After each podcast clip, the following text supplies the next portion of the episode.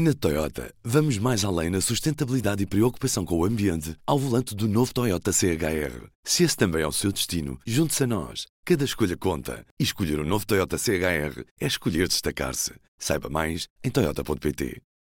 Do público, este é o P24. Polícias protestam contra discriminação salarial.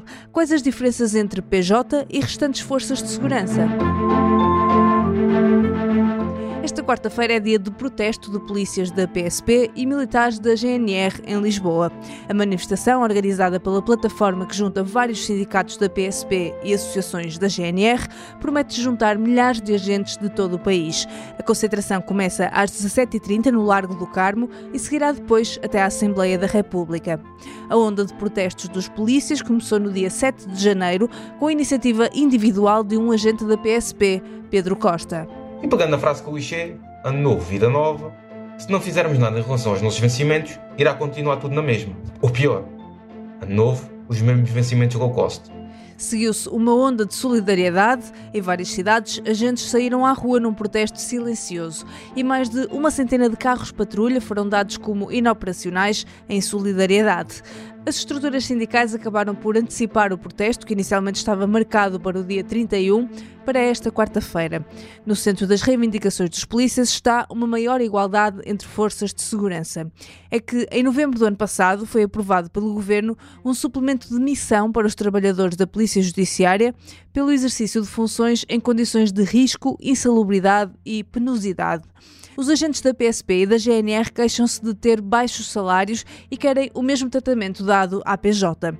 Mas quais são as diferenças entre estas forças de segurança a nível salarial e será possível alargar o tal suplemento de missão nos mesmos moldes a todas as polícias? E com o governo em gestão à espera de novas eleições, será possível haver uma mudança imediata como os polícias pedem? Neste P24 vou conversar com Mariana Oliveira, jornalista do Público que tem acompanhado este tema. Eu sou Inês Rocha e este é o P24. Mariana, bem-vinda ao P24. Obrigada. Vamos já na terceira semana de protestos dos polícias e está marcada para hoje, quarta-feira, um protesto em Lisboa. Haverá outros depois também no Porto. Uh, estes protestos têm uma particularidade, que é não começaram numa estrutura sindical, começaram com uma ação individual. Como é que isto tudo aconteceu? Como é que um polícia sozinho conseguiu movimentar tantas pessoas?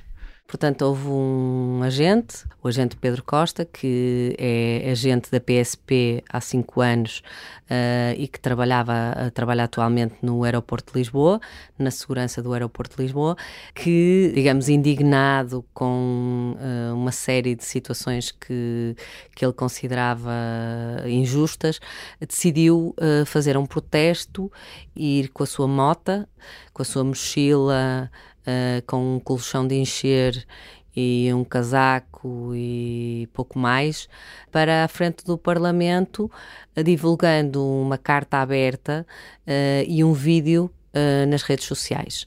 Rapidamente isto se tornou uh, viral entre elementos das forças de segurança e, portanto, na primeira noite uh, de domingo para segunda, ele terá dormido mesmo nas escadas do, do, do Parlamento. Depois, entretanto, uh, vários colegas se foram associando de alguma forma ao protesto e foram criando também condições para que ele dormisse já num ca numa carrinha e, portanto, estivesse com melhores condições. Uh, isso foi gerando uma onda de solidariedade para com um colega que, que de facto as pessoas foram reconhecendo como estando a fazer, portanto, um sacrifício em nome da luta de todos e foram-se juntando, de facto, é um protesto inorgânico que de facto gerou e eu acho que está a gerar alguma preocupação porque há muito o risco disto ultrapassar os limites do razoável, não é? Já vimos algumas ações que roçam, digamos assim, o limite daquilo que é aceitável,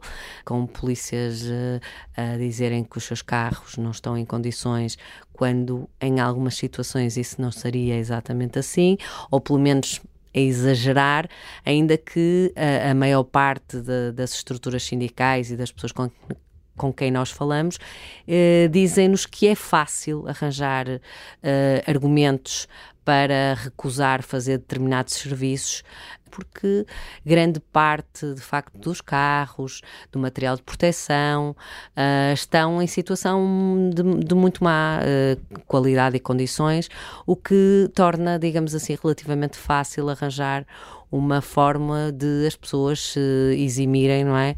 De, de fazerem determinado tipo de ações.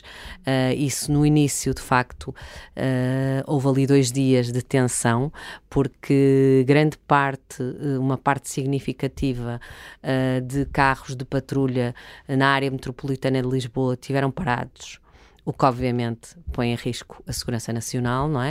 Uh, mas uh, a polícia também e a Direção Nacional soube reagir a isso e de alguma forma encaminhar os meios de outros sítios e de tentar reparar, digamos aqui, as, as questões menores com alguma rapidez para que os meios pudessem estar operacionais e, e também de alguma forma os sindicatos também foram a, acabando por ter um papel importante em uh, acalmar os ânimos e apesar de ter criado de facto uma onda que, ganhou uma força própria, da qual os próprios sindicatos acabaram por ir uh, também um pouco a reboque, apesar de terem sinalizado logo no início de, de dezembro a possibilidade de, de, ações de luta, a verdade é que só acabaram a plataforma sindical que congrega vários sindicatos da PSP e da GNR, só acabou por marcar uma ação, um protesto nacional para 31 de janeiro e depois acabou por decidir uh, antecipar uh, na sequência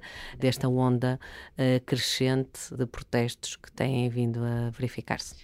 Além desta, desta solidariedade com o colega que decidiu manifestar-se e de alguma falta de condições que estes polícias alegam, de que é que os polícias se queixam? Qual é a verdadeira razão deste protesto?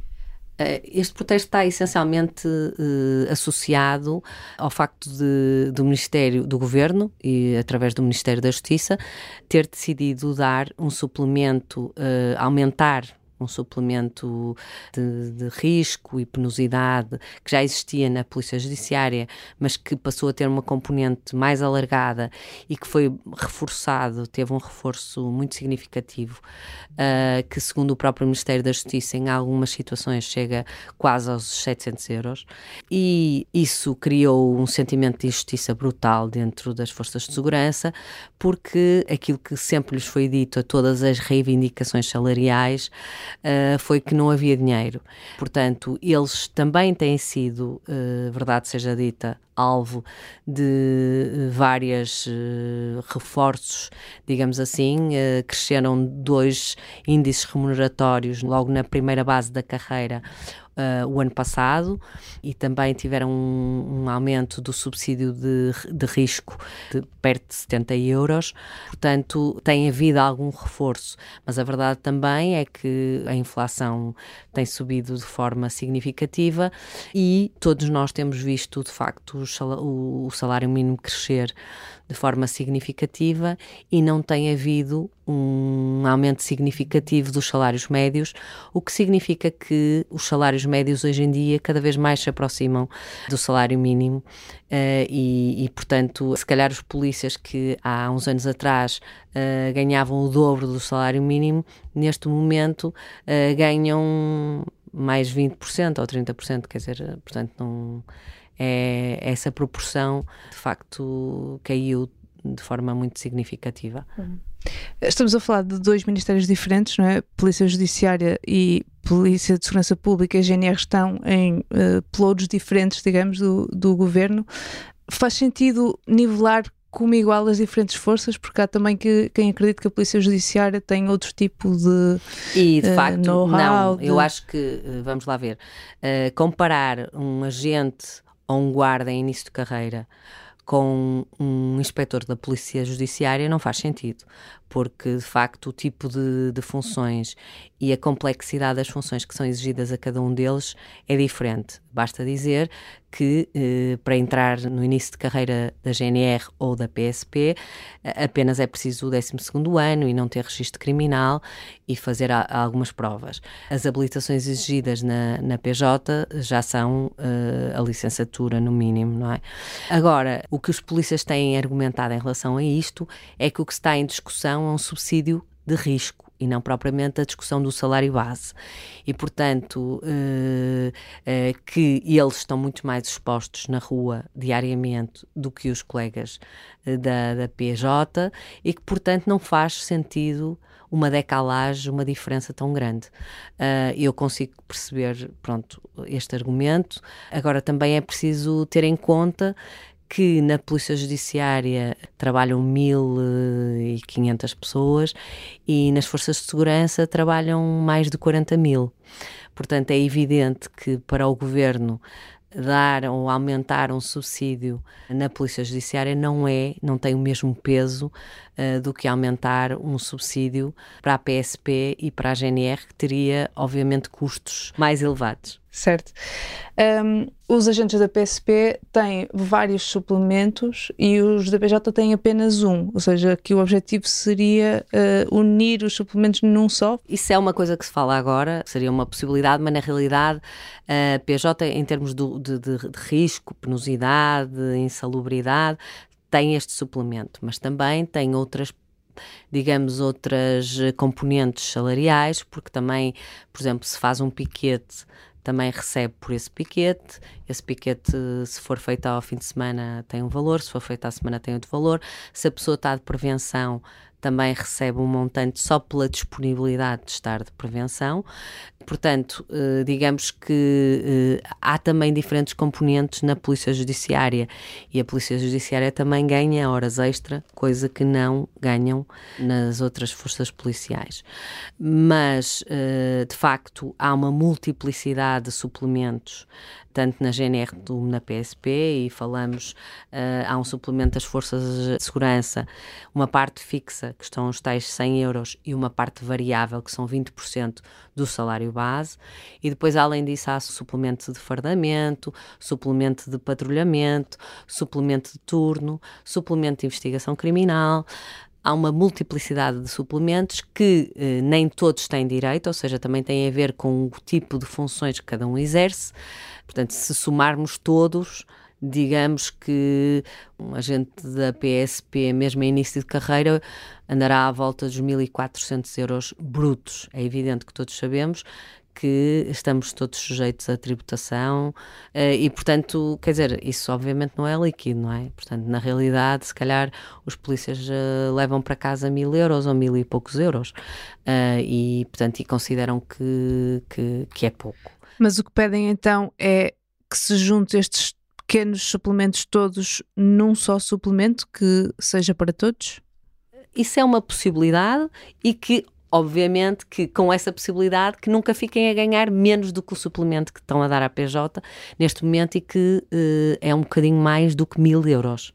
Portanto, mesmo todos os suplementos somados na PSP e na GNR, se formos falar dos oficiais, se calhar já estão mais ou menos equiparados à PJ, sendo que na realidade os oficiais, tanto na PSP como na GNR, são aquela classe que teria um grau de complexidade comparável à Polícia Judiciária. O problema é que os agentes, eh, quando estamos a falar de subsídios, eh, pensam, obviamente, na questão de, de risco e de. pensam no desgaste que estão sujeitos, estando todos os dias na rua uh, e, e, estando sujeitos, uh, de facto, a, a serem alvo de, de qualquer uh, situação no âmbito de, das suas funções, porque estão muito expostos Uh, coisa que muitas vezes os inspectores da PJ não estão, quer dizer, não andam propriamente na rua. Não quer dizer que se eu estou numa, numa secção de investigação do tráfico de droga, é evidente que se calhar estou muito mais sujeito do que se estiver a investigar crime económico. Claro. Uh, o Presidente da República já se pronunciou sobre isto, uh, deu de certa forma, razão às forças de segurança, mas estamos com um governo de gestão neste momento. Uh, até às eleições, há possibilidade de algo mudar? Isso é uma, é uma questão controversa. Uh, os sindicatos entendem que, que o governo de gestão poderia fazer alguma coisa ou negociar com eles algumas medidas. O governo tem dito que não, que não está em condições. Uh, eu, sinceramente, não acredito uh, que haja hipótese de alguma medida concreta, uh, porque nem sequer a Assembleia da República está já a funcionar normalmente e, portanto, isto é uma questão demasiado estrutural para se alegar agora, de repente, que, quer dizer, não, não parece que haja aqui um caráter de urgência que justifique agora, pode ser importante, eu acho que os polícias têm essa consciência e também estão a continuar por causa disso, que isto coloca este tema na agenda pública e na agenda dos partidos e, e na agenda dos futuros uh, dos candidatos a primeiro-ministro e, portanto, que de alguma forma podem conseguir aqui algumas garantias por parte de, de, dos políticos uh, no sentido de como pretendem tratar esta questão e, portanto, ganhar aqui, digamos, alguns pontos e alguns compromissos que possam ser uh, positivos no futuro. Claro. Mariana, muito obrigada. Obrigada. Quarta-feira, a rescaldo da noite eleitoral em New Hampshire, no podcast Fogo e Fúria, Alexandre Martins e Ruben Martins conversam sobre a corrida à nomeação republicana nos Estados Unidos, para ouvir na sua aplicação preferida ao final da manhã. É tudo por hoje. O P24 foi editado por mim, Inês Rocha. A música é da Ana Marques Maia. Tenham um bom dia e até amanhã.